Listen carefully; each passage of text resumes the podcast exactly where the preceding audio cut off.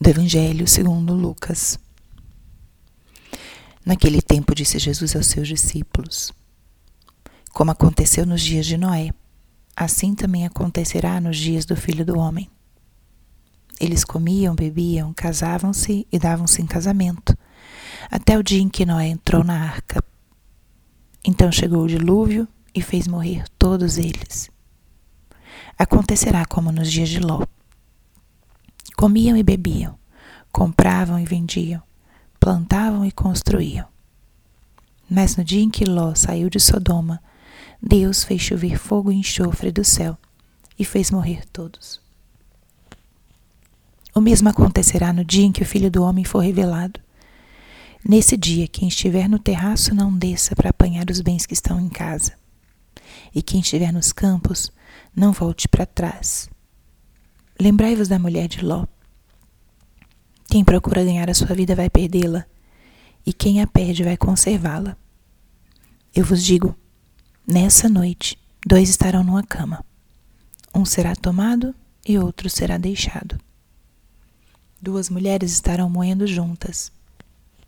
Uma será tomada e a outra será deixada. Dois homens estarão no campo. Um será levado e outro será deixado.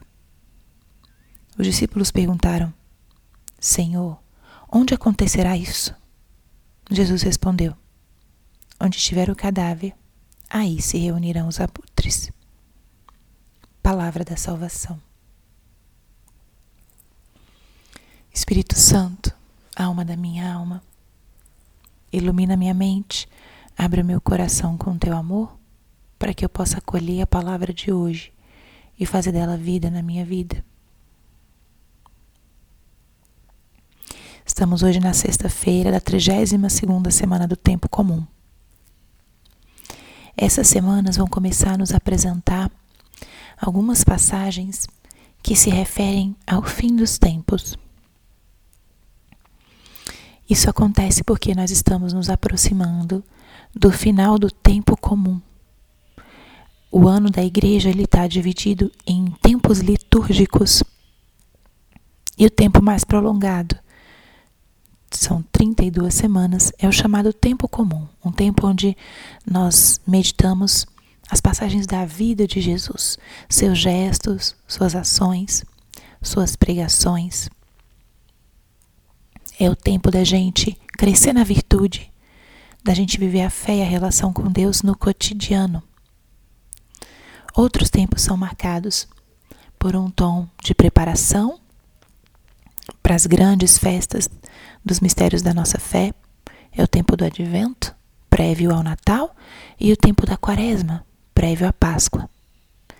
E as celebrações tanto do Natal quanto da Páscoa são tempos litúrgicos também prolongados para que possamos adentrar na grandeza desses mistérios, o mistério da encarnação, que celebramos no Natal, e o mistério da ressurreição do Senhor, que celebramos na Páscoa.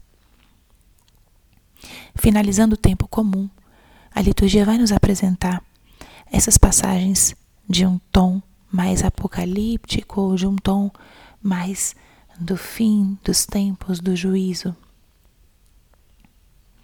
É uma realidade muito, talvez pouco meditada pelos cristãos, pelos católicos, mas muito necessária porque se a nossa vida ela deve estar tá pautada, ter como horizonte o céu e a eternidade. E o caminho para chegarmos até lá é um caminho de escolhas concretas no nosso dia a dia. Quando nós vivemos sem esse horizonte,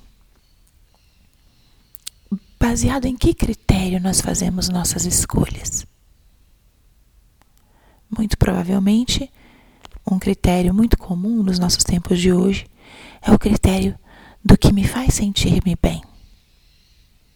Se eu me sinto bem fazendo isso, então é bom. Ou o critério do que todos fazem, para não me sentir fora do grupo ou do meu círculo social. Se eu sou uma pessoa que tem um pouco mais de valores, sejam eles humanos ou espirituais, esses valores vão me reger. E aí posso fazer escolhas um pouco mais elevadas ou transcendentes. Mas se eu perco o horizonte de Cristo, do céu, da eternidade, minhas escolhas ficam totalmente voltadas para o bem-estar, para o comodismo, ou baseada realmente nos sentimentos, no que eu gosto ou não gosto, no que eu quero ou não quero, no que me faz sentir-me bem ou não me faz sentir-me bem.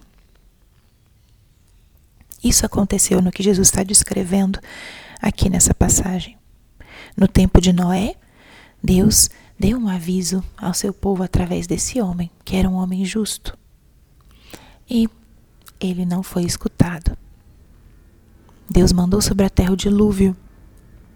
E todos aqueles que viviam sem olhar para o amanhã foram embora. Todos eles foram realmente atingidos por essa mão de Deus. Nesse momento era uma mão é, forte, uma mão educativa, uma mão de uma forma que agiu de uma forma radical. O mesmo aconteceu no tempo de Abraão.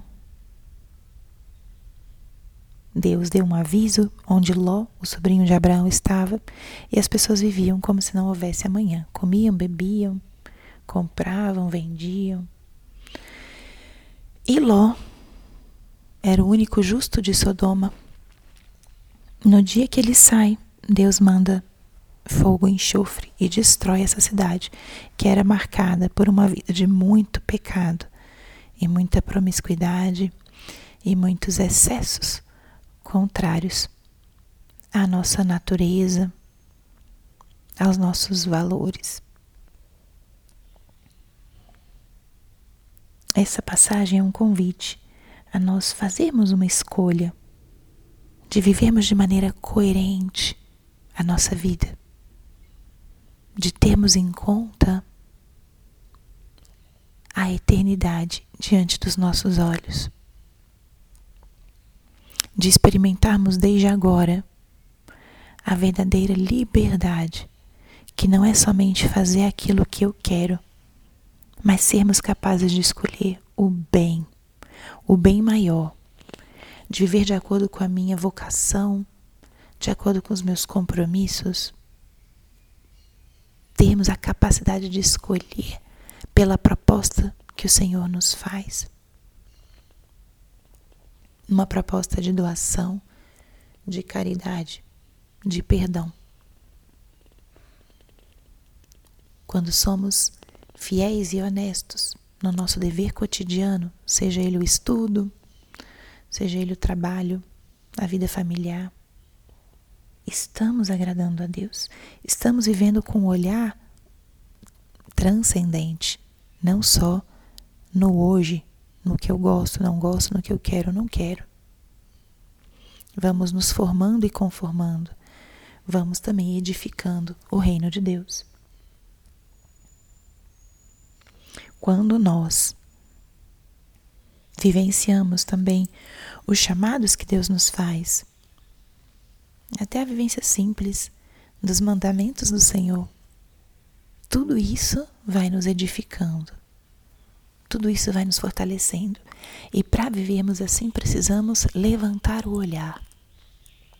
Não ter medo de colocar o nosso olhar naquele horizonte longo, aquele horizonte mais distante, mas que tanto nos descansa, nos norteia. E principalmente levantar o olhar para o céu, para o alto, para o nosso destino. Somos cidadãos do céu. E a nossa vida aqui já vai construindo o nosso caminho na eternidade. Então, que importante é nós sermos homens e mulheres de eternidade, homens e mulheres de céu, e que isso vá norteando as nossas escolhas concretas de hoje. E quando nosso Senhor voltar, no fim dos tempos, Ele vai nos reconhecer e nós o reconheceremos. Porque nós estamos buscando, procurando o rosto de Deus, o rosto de Cristo, hoje, no nosso dia a dia. E não só no momento espiritual, no momento de oração, mas nós buscamos encontrar esse rosto de Deus no nosso cotidiano e buscamos também ser esse rosto de Deus para outras pessoas. E como isso é exigente. Mas é disso que o nosso Senhor nos fala hoje. Estarmos preparados, estarmos com o olhar no céu, o olhar na eternidade, sem medo. E podemos concluir essa breve reflexão de hoje com a frase do Senhor: Quem procura ganhar sua vida vai perdê-la, e quem a perde vai conservá-la. Não termos medo de ter que fazer renúncias para vivermos com esse horizonte no céu, na eternidade, porque quando a gente renuncia por um sim maior, aí é onde a gente ganha, é onde a gente se fortalece, é onde a gente se torna também o rosto de Cristo para outros. Glória ao Pai, ao Filho e ao Espírito Santo, como era no princípio, agora e sempre. Amém.